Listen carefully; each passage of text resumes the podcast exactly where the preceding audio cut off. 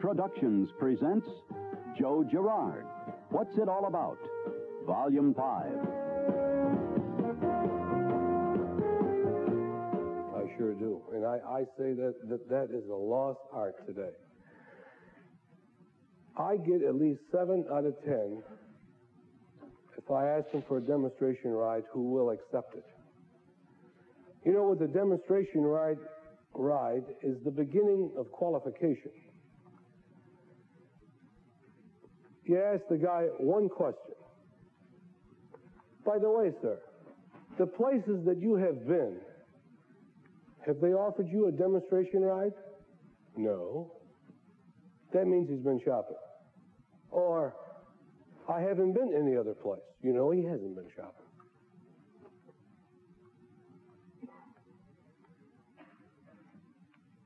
It obligates. Here's the guy, I've been buying cars now for 15 years, and no one has ever offered me a ride in a car. But I let him ride because that is the best thing you can do. We as salesmen have forgotten, we've become immune to the smell. Remember years ago, that beautiful smell? We've come immune to it. And that smell wakes up the mind. It makes him feel how important he is. It makes him think on how he'd like to upgrade himself, how easy everything is handling. And he hears this car, and it feels so good. First, I find out what the customer wants. I have a car pulled, but I pull a basic car with nothing on it. A guy wants a Nova, I pick a Nova out with nothing on it, no candy, nothing at all. Because when we get into the room to start closing, I don't want him to remember of all the things that he saw in the car. Because these things will jack the price up and kill you. And you don't talk when you're with a guy. Just keep quiet. Watch him. Watch his eyes. The radio's on, turn it off. But watch this guy. Watch how important he feels as he's driving. And you'll know whether you have a sale or not. And again, I say you're obligating. It's tough for this guy to walk away from you after you have spent the time on a demonstration ride. And don't try to sell in the car when you're with him. That's a no-no. So if the customer wants to go for a demonstration ride and he wants to go to Alaska, it's a hell of a state. Go with him. Don't tell him how far you should go. The longer, the better, the more the obligation. If he wants to show his wife, he's closing himself. If he wants to show his buddies, they're potential buyers. Let him go. He wants to show off.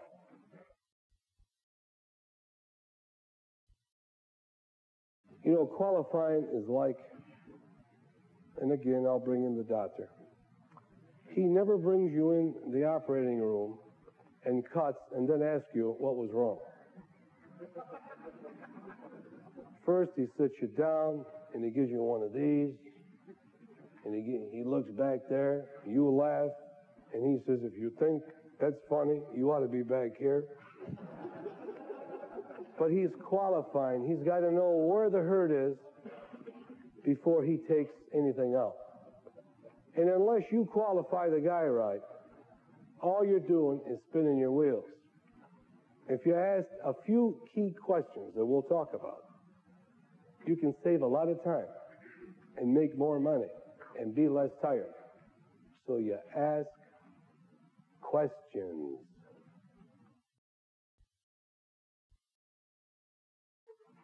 By the way, sir, the car you came in, you are trading it in. No. Well, you already found out one thing. The guy's got a trade. Uh, do you owe much on it, sir? About another 12 payments. Now you know, you asked two questions. You found out the guy's got a trade. And you know that you're going to be fooling around possibly with a finance customer. And when you bring in a trade, here is another means of qualification. The man that I have takes the car by himself to the used car lot and gets it appraised. And he's got certain key things to do while he has that car and report back to me. Number one, he checks on the front seat if there's any brochures from any other dealers. That's telling you the guy's been shopping. Stickers on the window. Yellowstone Park, something to talk about. Heavy mileage. Baby seats. The guy's married and has children. Is it cash or credit? How many payments left, sir? Because there's more people that are more concerned about the payment than they are the price. So unless you're qualifying them right, you ain't going to get them. But then you're going to say to him after you're, you're moving them, one key question I always ask. If I beat your best deal, I'm sure we can get a deal now. Right? The guy will say, right. That means he's got other prices. Or, I haven't had any prices yet.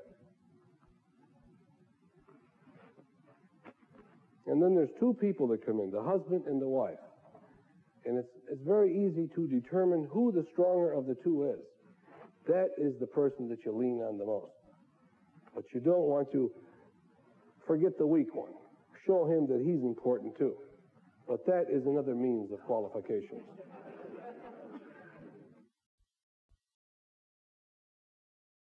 Before I get into an objection, this order is usually pretty well handled out as we've been talking. I already have your name. I know what you want. You've been in a demonstration ride, and it's all filled out. Joe, I'd like to ask my wife. You want to ask your wife? You got to be kidding me. You look like you're the boss of the house. No, I was only kidding. You know, in my house, me and my wife decide together. And I really wouldn't want you to buy unless you asked your wife. Because that is the proper way. I don't want to be involved in a divorce. But I'll tell you what I'll do. Now, you know the things that we talked about.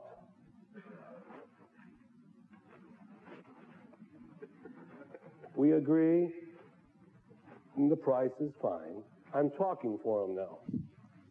Yeah, but Joe. Uh, Right, the price is fine. Yeah, right? but- So here's what I'll do for you, Mr. Vern Kay.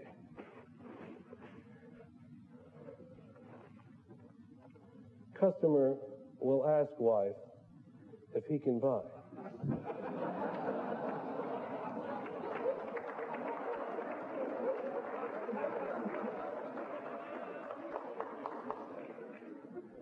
If she says okay, now I'm not saying this, I'm just writing. I, I told him I'll show you what I'm going to do. He's watching. If wife says no, money will be refunded. I let you read it. I'm sure we'd agree with it.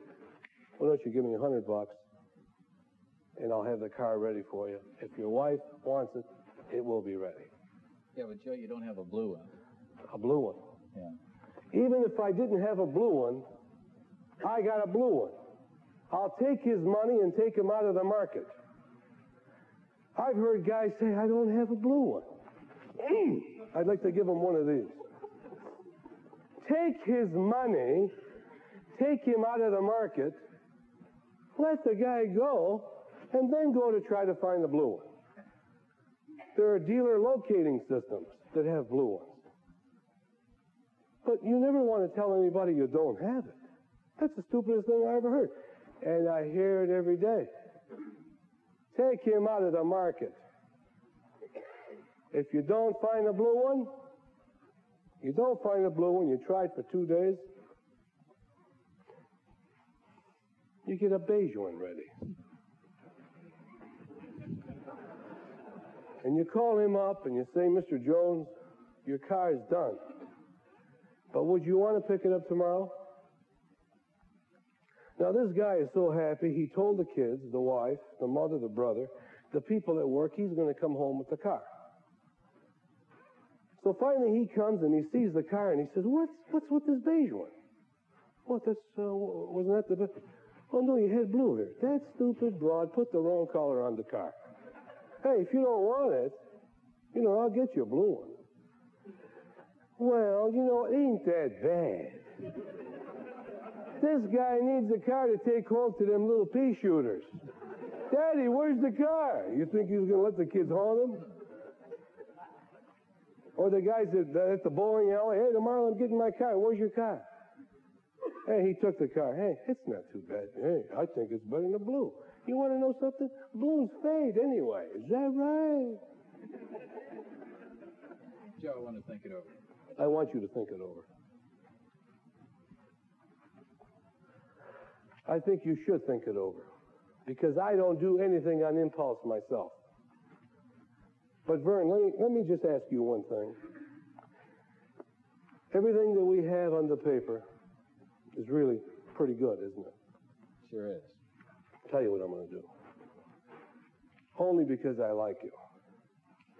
You know, I heard a rumor the other day that cars are going to go up $250. Now, we'll use today's date over here. If the paper comes out tonight and there's an increase, watch. There are no added prices on this order. The customer has right to think over or his money will be refunded. Vern, give me a hundred bucks and I'll have the car ready for you. If you don't want it, you don't have to take it. I don't have any money for a deposit. You want to know something? You don't need no money. You don't need no money with me, Vern, because your word is better than money to me. You tell a guy that his word means more than money, that man will buy a car from you. You mean to tell me you get a car ready and I don't have any money? Well, sure I will. Them guys in the garage have to wash cars anyway, so just get one ready. The guy comes, he comes. If he don't, he don't.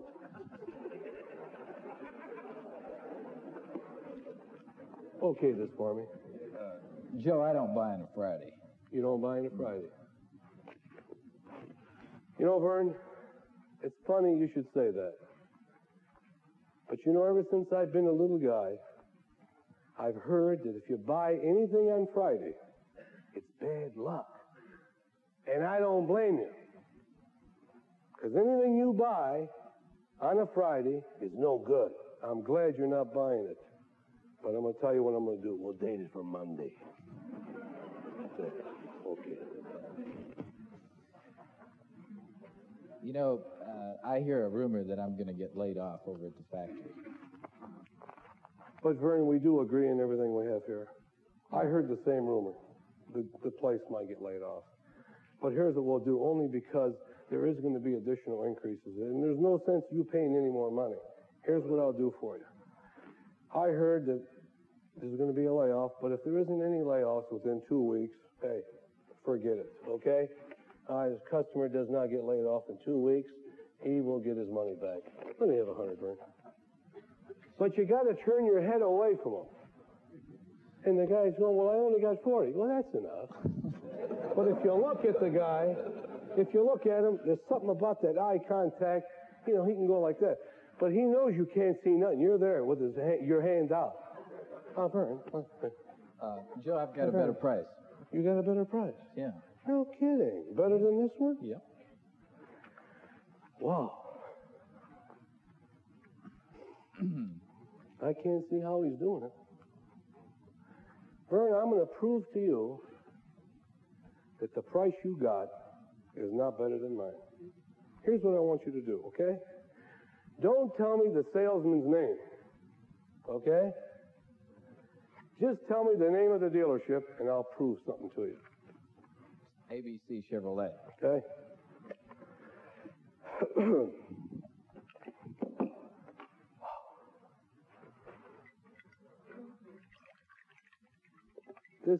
so perfect and so pretty.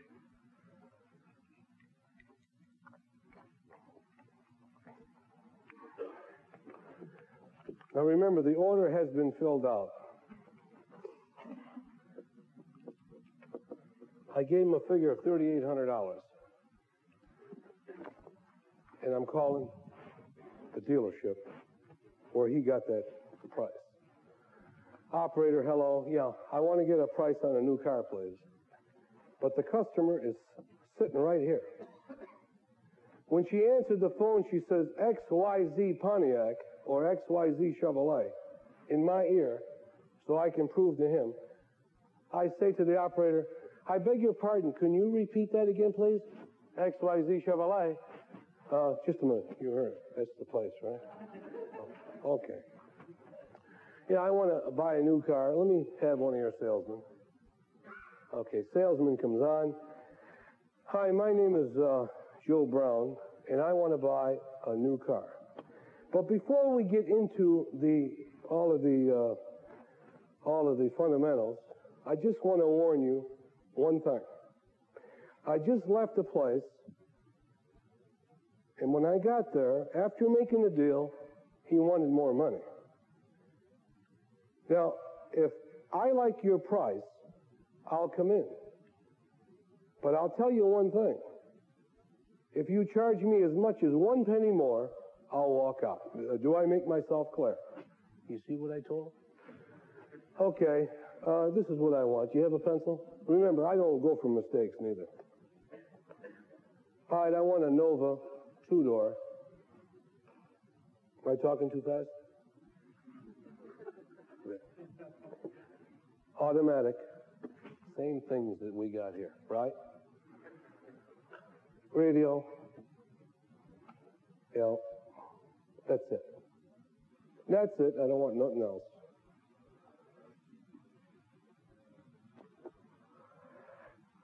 Okay, I'll hold on. Include the taxes too while you're at it. We can't forget Uncle Sam. This guy whispers in my ear now. This, this guy can't hear it. The guy comes back and he says, 3750. The guy on the other line says to me. And I say, what? 41? The guy on the other line says, no, 3750. That's too much. What did I tell you? Isn't that proving it to you now? Huh? How's he going to beat my deal? That guy was something else. I knew he had something up his sleeve besides his elbows.